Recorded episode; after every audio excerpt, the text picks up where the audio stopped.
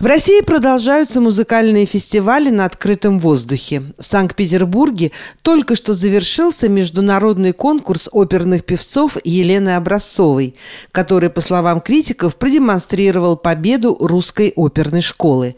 А в Москве в Большом театре готовится совместная постановка с театром «Метрополитен-опера» «Лоенгрин» Рихарда Вагнера.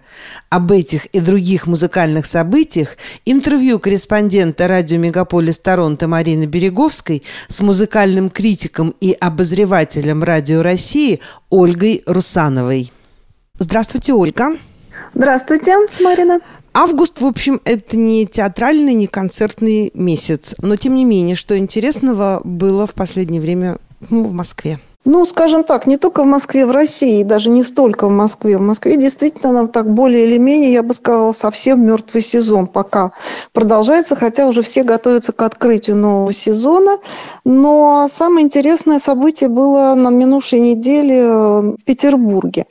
Здесь состоялся 13-й международный конкурс молодых оперных певцов Елены Образцовой. Ну, и, собственно, чем он интересен? Прежде всего тем, что уровень был невероятно высокий просто вот, ну, необычайно высокий, я бы так сказала. Даже в каком-то смысле он затмил конкурс Чайковского.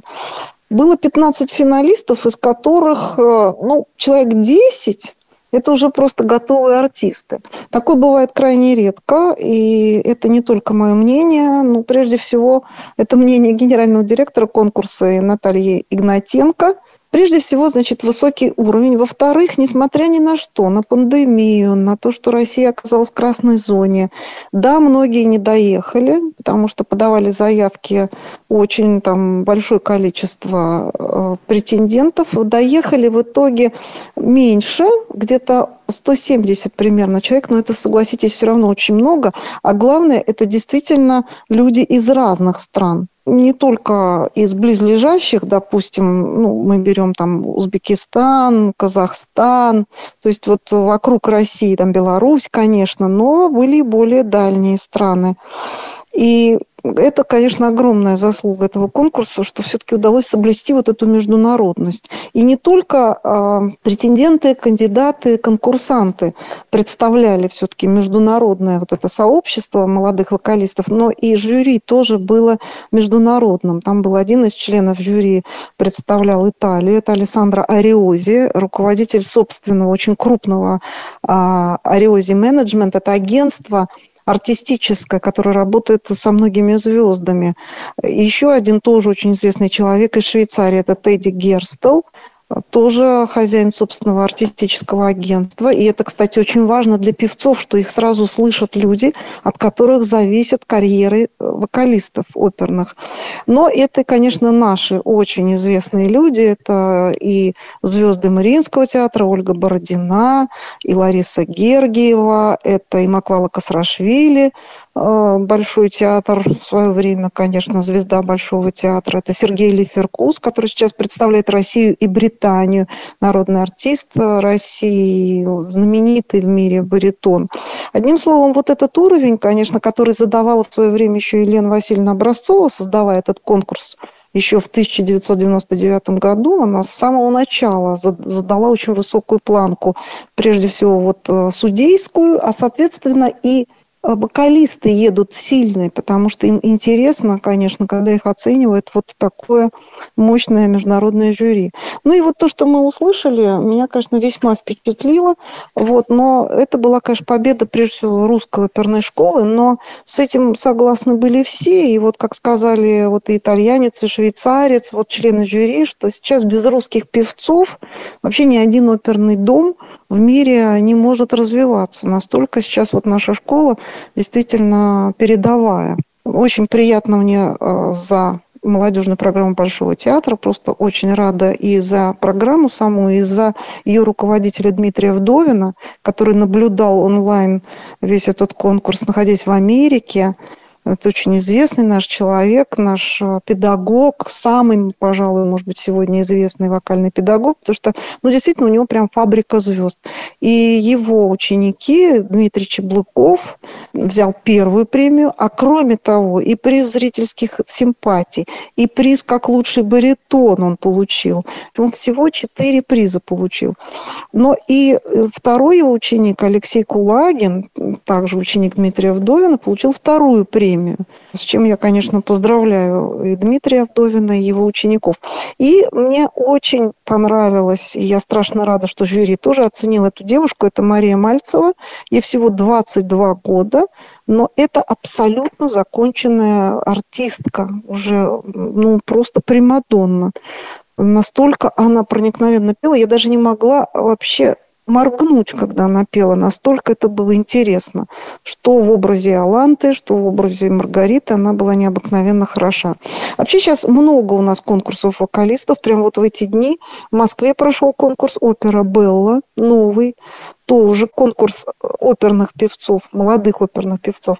А также вот вскоре, в начале сентября, будет э, также вокальный конкурс в Ярославле – это будет конкурс имени Леонида Собинова. Еще один конкурс. В общем, сейчас какая-то вот такая пошла череда, прям полоса вокальных конкурсов. И я надеюсь, что мы получим, конечно, новую плеяду вокалистов. Э, особенно хочется, конечно, дождаться самых дефицитных голосов. Они, кстати, были в дефиците и на этом конкурсе. Всегда мало теноров, мало меццо-сопрано. И их было мало и на этом конкурсе в Санкт-Петербурге. Ольга, скажите, пожалуйста, а что будет интересного в сентябре? Чем открывается сезон в ведущих театрах страны? 2 сентября открытие Московской филармонии. И дальше там планируется фестиваль Генделя.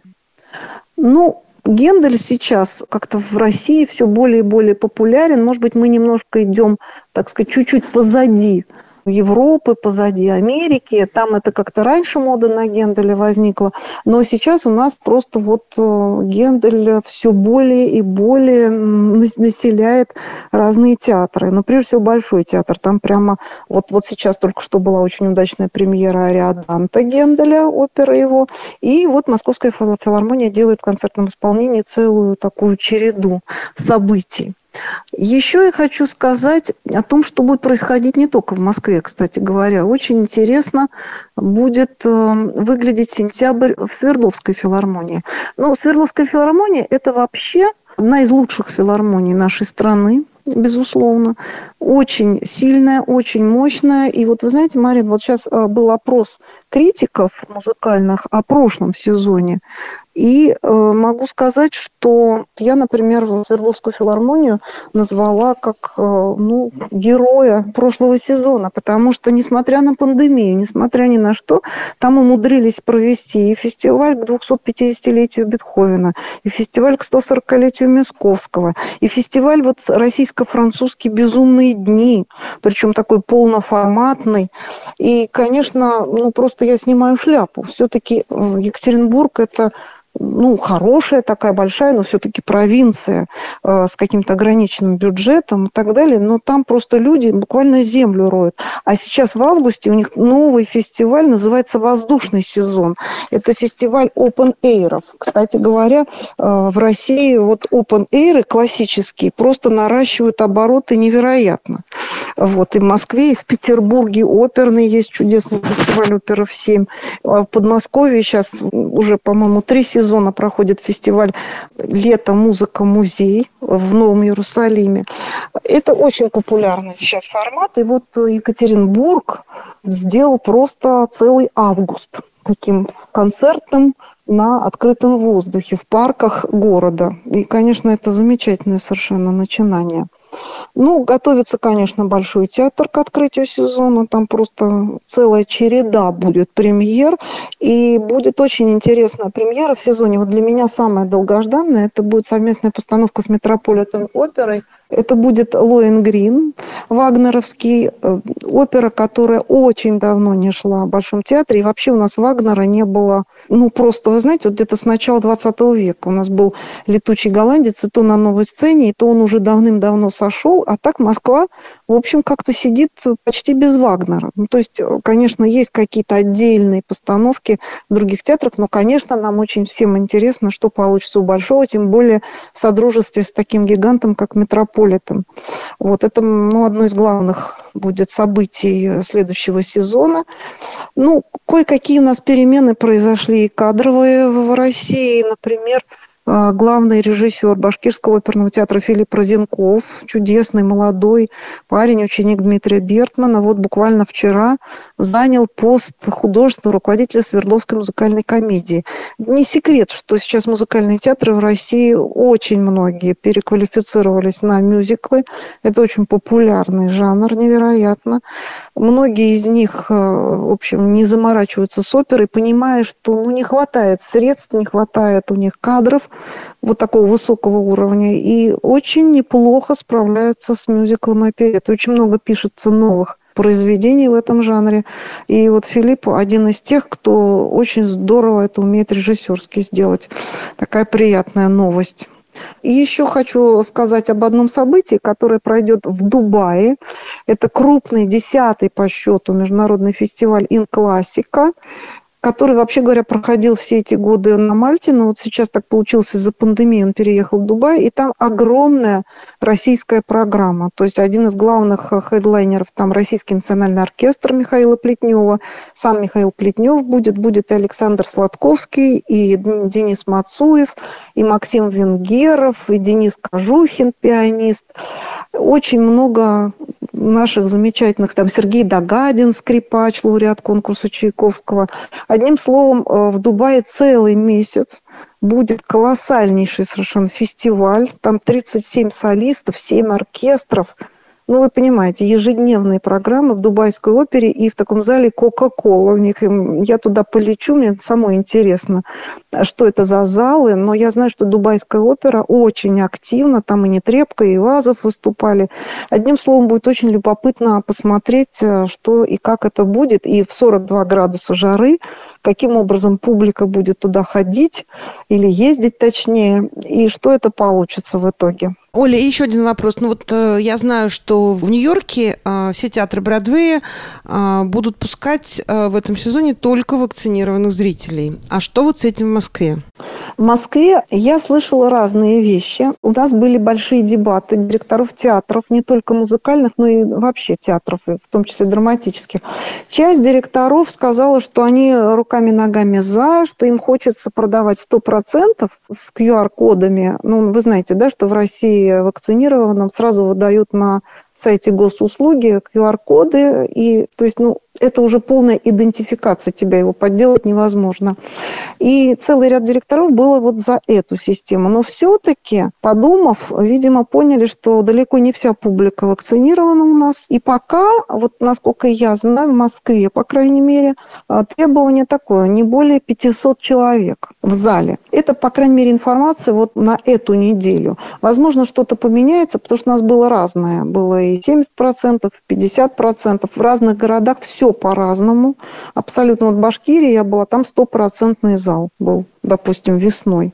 Как это будет вот сейчас в сентябре, я думаю, что эти цифры будут уточняться, но то, что не будет просто стопроцентной рассадки без, э, так сказать, QR-кодов, я думаю, это точно. А какие конкретно будут изменения, я думаю, что я смогу сообщить чуть позднее, mm-hmm. когда будет более точная информация. Спасибо огромное вам а, за это интервью. Как всегда, очень интересно, познавательно. И желаем вам успехов на Дубайском музыкальном фестивале. Да, на музыкальном фестивале, который пройдет в этом году именно в Дубае. Да. Спасибо, Марина.